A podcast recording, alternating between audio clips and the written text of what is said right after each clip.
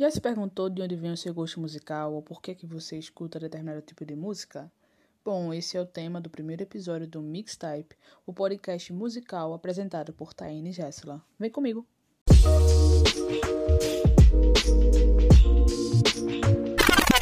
Mixtype. Para responder essa pergunta, nós convidamos a querida Jéssica Aguiar, de Macaé, Rio de Janeiro. Bom, como que eu construir meu gosto musical, tá? Acho que a princípio, quando eu era adolescente, criança, o meu gosto musical era aquilo que agradava meu ouvido. E aquilo que não me deixava, é, me dava repulsa de alguma forma, não me dava nervoso. E eu escutava música muito. Não, não tinha muito critério, era aquilo que era sonoro para mim. Quando eu fiquei adolescente, eu comecei a ficar um pouco mais introspectiva adolescente, assim, no início da juventude, então eu comecei, uh, meus critérios foram ficando um pouquinho mais apurados, né? Eu queria escutar alguma coisa que tivesse uma mensagem, que tivesse um conceito, alguma coisa. Geralmente esses conceitos que eu escutava não eram músicas nem muito barulhentas, nem, nem muito, não sei, muita muito barulho mesmo, né? Era uma coisa assim mais indie, então, era, eu, eu, entrei na era do conceito e, e de, de, sabe, de coisas melódicas e aquela coisa mais fora do mainstream, né? Quando eu era criança, eu escutava muito sertanejo, pop e rock. E era isso, era barulhada e era sem muito critério. E aí hoje, é, hoje o que eu mais escuto atualmente, que foi o ano que eu conheci né, o K-pop, foi 2020 é, misturaram-se as duas coisas, né? Primeiro, antes, quando eu tive um contato com o K-pop pela primeira vez, eu pensei, cara, é muito barulho, eu não tenho muito saco de ouvir barulho assim, uma, essa farofa. Só que, tipo assim, eu escutava, não era uma coisa que me incomodava, até porque eu gosto muito de rock, então barulho não tem, não tem problema com isso, mas não me chamava muita atenção. Aquela música inesquecível que eu não vou esquecer e vou ouvir de novo. Só que eu acho que é muita questão da gente se preparar, preparar o terreno para conhecer coisas novas, porque quando a gente está muito acostumado a ouvir um estilo de música aqui no Brasil, a gente nasce escutando um sertanejo, por exemplo. Então, o sertanejo nunca foi uma coisa que me incomodou muito. É, pelo menos os sertanejos que eu escutava, que eram sertanejos um pouco diferentes dos de hoje, né? Mas, não, sem nenhum juízo de valor aqui do, dos estilos sertanejos que fazem sucesso.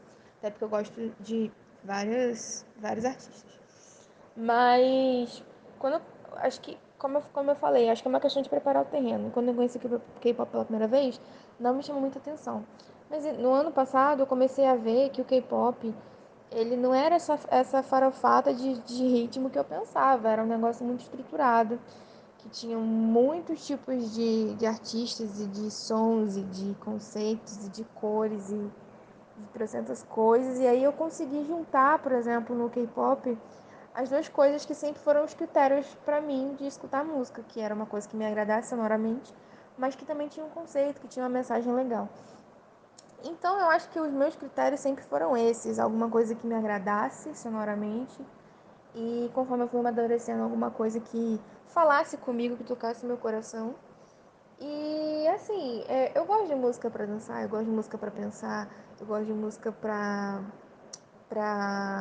refletir, para você ficar introspectivo.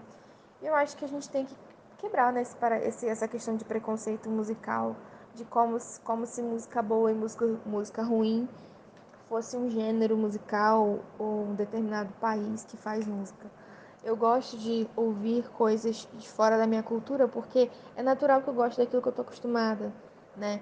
Então, se a gente para para ouvir coisas de outros lugares, de outras culturas, a gente percebe que não é porque aquilo que a gente gosta que é o bom, mas aquilo é bom pra gente porque a gente está acostumado. E eu acho que é isso. Rock, samba, jazz ou hip hop, todos os gêneros musicais parecem ser respostas simples diante da tua pergunta: o que é que você gosta de escutar? Mas dificilmente a gente se pergunta sobre qual é o caminho que percorremos até chegar a essa resposta. Biologicamente, escutar música estabelece padrões reconhecíveis que têm a ver com a nossa memória afetiva, e é por isso que a gente consegue lembrar de situações, de cheiros, de pessoas só de escutar uma música. O cérebro também libera uma substância chamada dopamina, que é responsável pelo prazer. Então, quando a gente escuta uma música, a nossa experiência musical é atrelada à sensação de bem-estar. E por causa disso, muitas das nossas escolhas partem desses padrões que nós vamos criando a partir da sensação de bem-estar que nós vamos estabelecendo com essas canções. Mas nem só da biologia se constrói o ser humano, não é verdade? Nossos gostos musicais, assim como várias outras áreas da nossa vida, são também frutos de uma intensa troca humana que depende de contextos de linguagem, cultura e construção coletiva. Logo, seu gosto musical e o meu gosto musical também são influências do todo, no texto O Gosto Musical, Questão de Preferência ou Adestramento, da Cristina Moura em Boaba da Costa, o gosto musical é problematizado a partir de estudos culturais acerca da indústria do consumo numa sociedade capitalista. Essa tese é ainda mais desenvolvida no artigo Ouvir e Escutar, da mesma autora. E nesse artigo, Cristina, amparada por teóricos da indústria cultural de consumo, afirma que a partir de três caminhos a indústria musical constrói música como entorpecimento e não como organismo de emancipação. Os métodos que, que são esses métodos que a indústria utiliza são repetição, reconhecimento e aceitação, todos eles com o objetivo de criar uma noção de nivelamento de gostos. Então as pessoas elas não constroem seu gosto musical, mas elas são adestradas a ouvirem e não escutarem com inteligência. E por isso é importante afirmar que ouvir e escutar, de acordo com a tese da Cristina, não são a mesma coisa. Quando você ouve, você está apenas entorpecido pelas suas sensações biológicas de dopamina. Mas quando você escuta, você participa do processo criativo. E essa é uma grande diferença, de acordo com a autora, para definir o que é realmente escuta inteligente e o que é uma audição de entorpecimento. Tá vendo como a questão é muito mais complexa? E por isso a gente pode se perguntar qual é realmente o seu gosto musical. O que é que você gosta de escutar? Até onde o que você ouve é o que você definitivamente escuta com inteligência. Escutar, segundo Cristina, como eu já falei, antes de tudo exige concentração e participação. O ouvinte não é a parte passiva do processo criativo, mas é o que também constrói significados e sentidos para o que ouve. E nisso eu, eu como aluna de literatura, eu não sou formada em música, mas eu trago aqui algumas informações que eu aprendi na minha graduação e pós-graduação em literatura, que é sobre uma, uma corrente de teoria literária chamada estética da recepção. E nessa corrente de teoria literária, é, o estudo não se foca na produção da obra, não se foca no modo de produção da obra, mas se foca em como o leitor é, recebe essa obra, quais são os mecanismos que fazem ele receber e como esses mecanismos constroem a forma como, é, como esse leitor vai receber essa obra e também como é que esse leitor é importante e imprescindível para que aquela obra tenha sentido. É, a gente tem uma ideia, e a gente pode trazer isso para a música, a gente tem uma ideia atrelada à arte e artistas como é, uma criação que se acaba apenas na produção desse artista. Mas, na verdade, quando a gente vai é, perceber toda a arte, toda a produção artística, ela depende também de como nós vamos receber essa produção artística, de como nós vamos conferir significados a ela, de como, de como nós vamos construir é, sentido dentro daquela obra feita e do quanto que essa construção do sentido é imprescindível para que aquela obra seja realmente uma obra de arte. Um artista é, é essa noção de artista preso dentro da sua colina em que a sua obra ela é colocada ao mundo e, e acaba aí é uma noção que, que foge da realidade e que empobrece, na verdade, a obra artística. Então, a estética da recepção ajuda a gente até a entender também essa questão de como é que nós podemos escutar música com inteligência e participar ativamente desse processo criativo, é, nos colocando como, como cooperadores do artista nessa construção dos sentidos. Isso é importante também, isso é interessante porque, não sei se você percebe, mas muitas das músicas que artistas que artistas e cantores e compositores criam, é, ganham outros significados que também são válidos e que também são é, potentes por, por, por ouvintes que ouvem aquelas canções e conferem significados diferentes do que dos que os, os artistas originalmente criaram. E muitos dos artistas eles entendem isso, tanto é que eles preferem não explicar certas composições para que a experiência musical, a experiência da recepção daquelas pessoas que forem ouvir não seja empobrecida, é, não não faça com que esse esse contato, essa troca é, artística entre o, o compositor, o músico, o intérprete, enfim, o artista e a pessoa que vai receber, para que isso não seja empobrecido, porque ganha significados novos. Então, é de muito significado a gente é, entender essa diferença de ouvir e escutar e de nos colocarmos enquanto pessoas ativas nesse processo criativo. Mas a gente precisa ir com calma também. Me parece às vezes que certas pessoas podem usar desses estudos culturais para colocar o juízo de valor que vem de uma ideia elitista de divisão entre cultura popular e cultura erudita, que na minha opinião é uma divisão que mostra demais o quanto que que a história da arte ela está dentro de uma lógica elitista e racista, porque o que é visto como cultura erudita é uma cultura europeia de pessoas que têm acesso a esse tipo de conhecimento europeu, academi, eh, academicista é, e historicamente colocado como belo, né?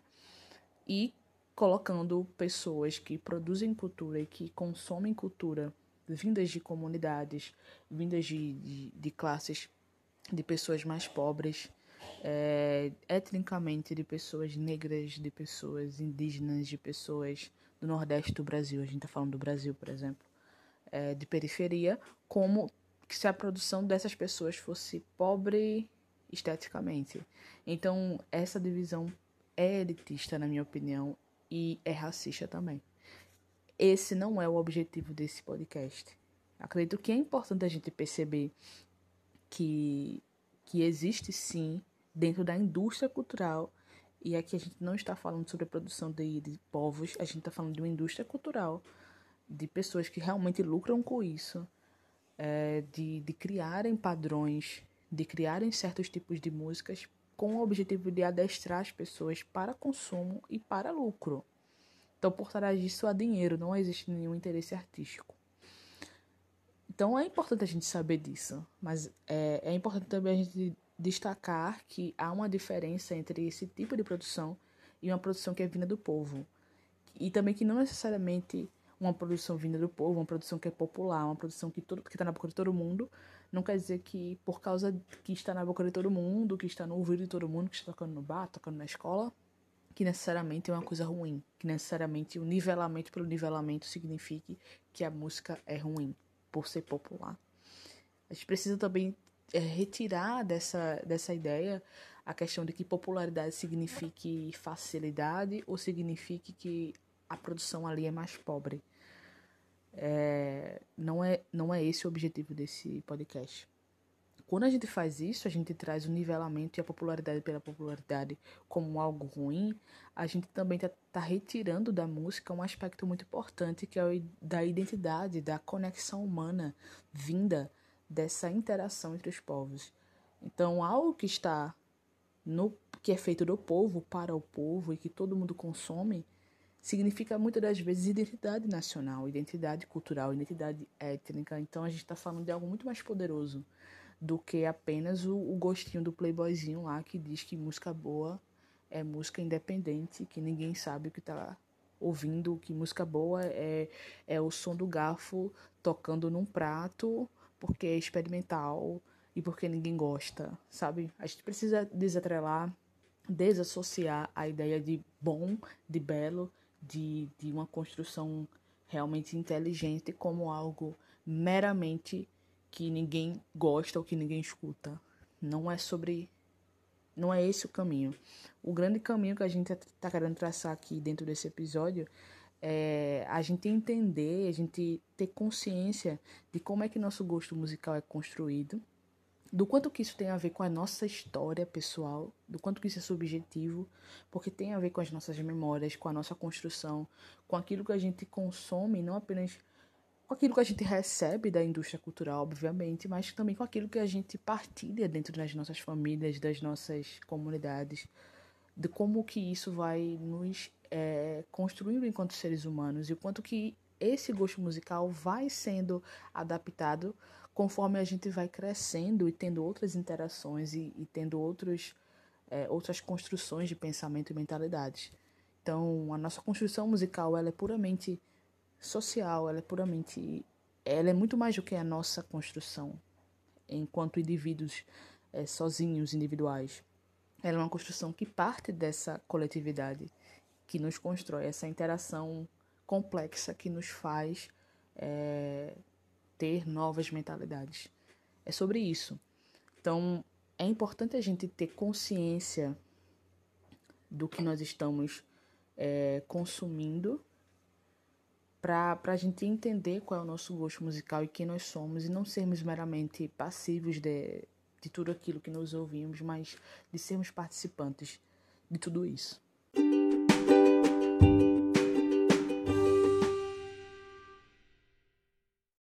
Pensando em tudo isso, separei 10 discos, 5 nacionais e 5 internacionais, que construíram o meu gosto musical e que definiram padrões de música que eu ouço até hoje. Flags, Brooke Fraser. Flags é um álbum de 2010 inteiramente escrito, produzido e interpretado pela cantora Brooke Fraser, sim, a integrante da Hillsong Music. Lançado pela Sony Music Entertainment, Flags foi o primeiro álbum em que Brooke realmente tomou as rédeas de sua carreira. Nascido em suor e sangue, como a mesma afirma, toda a autenticidade e honestidade que o álbum traz me levaram a gêneros que até então eu não conhecia, como por exemplo o pop barroco e o folk, gênero este que definiria um padrão musical em mim.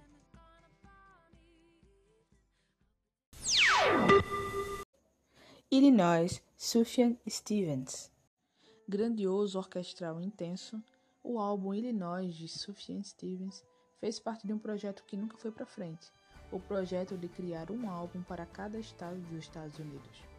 Contando histórias e criando personagens, Sufjan Stevens mergulha no universo que se propõe a contar e recriar a história do estado de Illinois, com histórias que vão de lendas até serial killers. Apesar de ter ouvido toda a discografia de Sufjan Stevens, Illinois foi o primeiro álbum em que eu percebi o ápice de sua maturidade e também o álbum que definiu padrões musicais em mim que me fizeram gostar de certos estilos próximos do mais experimental é, juntamente com o folk e o pop barroco. Não é à toa que Sufjan Stevens, por anos consecutivos, atingiu o primeiro lugar de artistas mais escutados por mim no Spotify.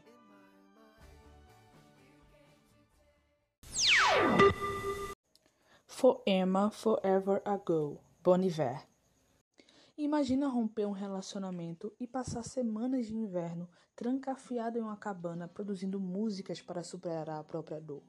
Esse foi o pontapé para o nascimento do álbum For Emma Forever Ago, da Bon Iver, lançado em 2007, produzido e escrito pelo artista Justin Vernon.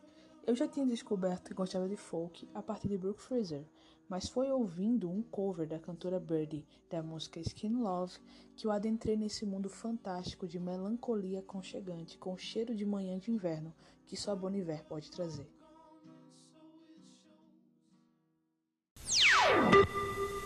A Rush of Blood to the Head, Coldplay. Lembro como hoje do dia em que liguei a TV na MTV e vi um clipe que fez meu coração palpitar. O clipe era da música Strawberry Swing da banda britânica Coldplay. A partir daí comecei uma viagem por toda a sua discografia e fui percebendo que minha conexão com essa banda britânica tinha a ver com um tipo de música muito significativa que era o pop britânico que elevava e focava-se em melodias melancólicas em acordes menores, que se tornaram padrões musicais para mim. Em toda a discografia de Coldplay, O álbum que eu consigo resumir todos os padrões musicais que eu encontrei dentro desse tipo de música é o A Rush of Blood to the Head, lançado em 2002. Com músicas muito conhecidas como Clocks, In My Place e principalmente The Science, Coldplay inaugura um tipo de música dentro do mainstream que privilegia a melancolia. E foi aí que eu me senti completamente acolhida como uma menina adolescente emo.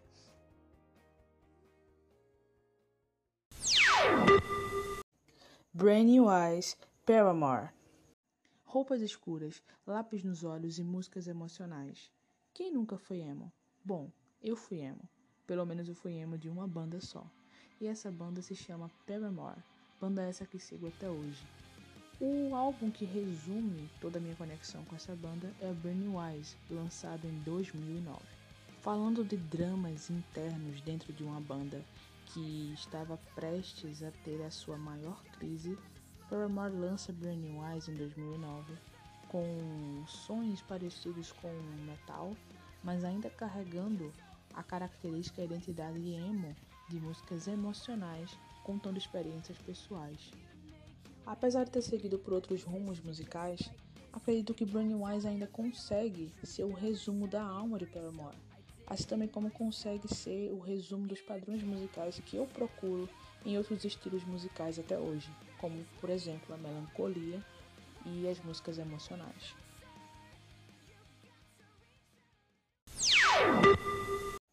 E agora os nacionais.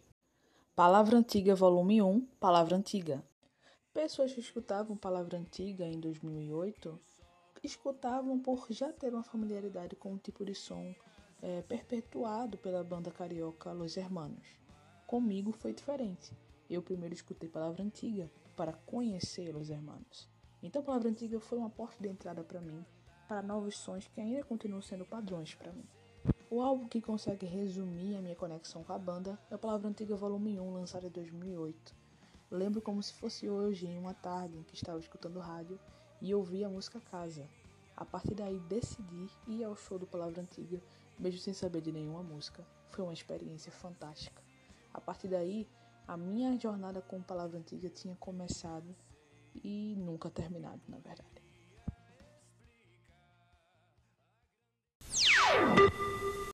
Daniela Araújo, Daniela Araújo.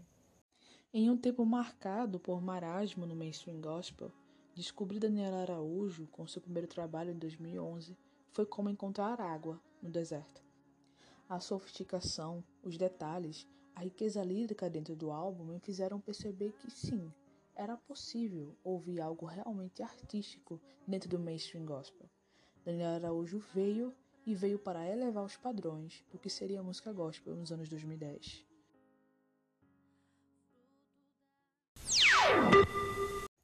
Acústico João Alexandre, João Alexandre.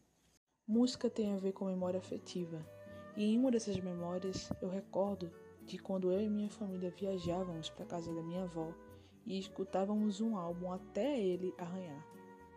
O álbum era o acústico do cantor, compositor e instrumentista João Alexandre. Elevando os padrões para a música confessional, João Alexandre entrega um trabalho cheio de esmero e riqueza lírica e instrumental.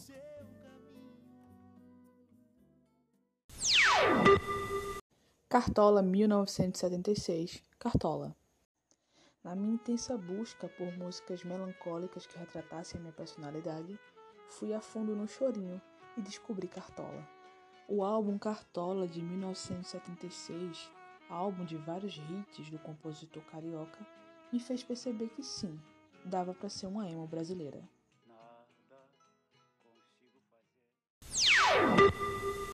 Refazenda Gilberto Gil. Gilberto Gil é um dos maiores artistas brasileiros, e isso ninguém pode negar. Dentre toda a sua rica discografia, é em Refazenda que eu encontro um profundo poder criativo aliado a uma consciência de identidade ligada às raízes, raízes essas que também são minhas. E talvez seja por isso que Refazenda inaugura em mim um desejo de voltar a ter como referências o cancioneiro nordestino.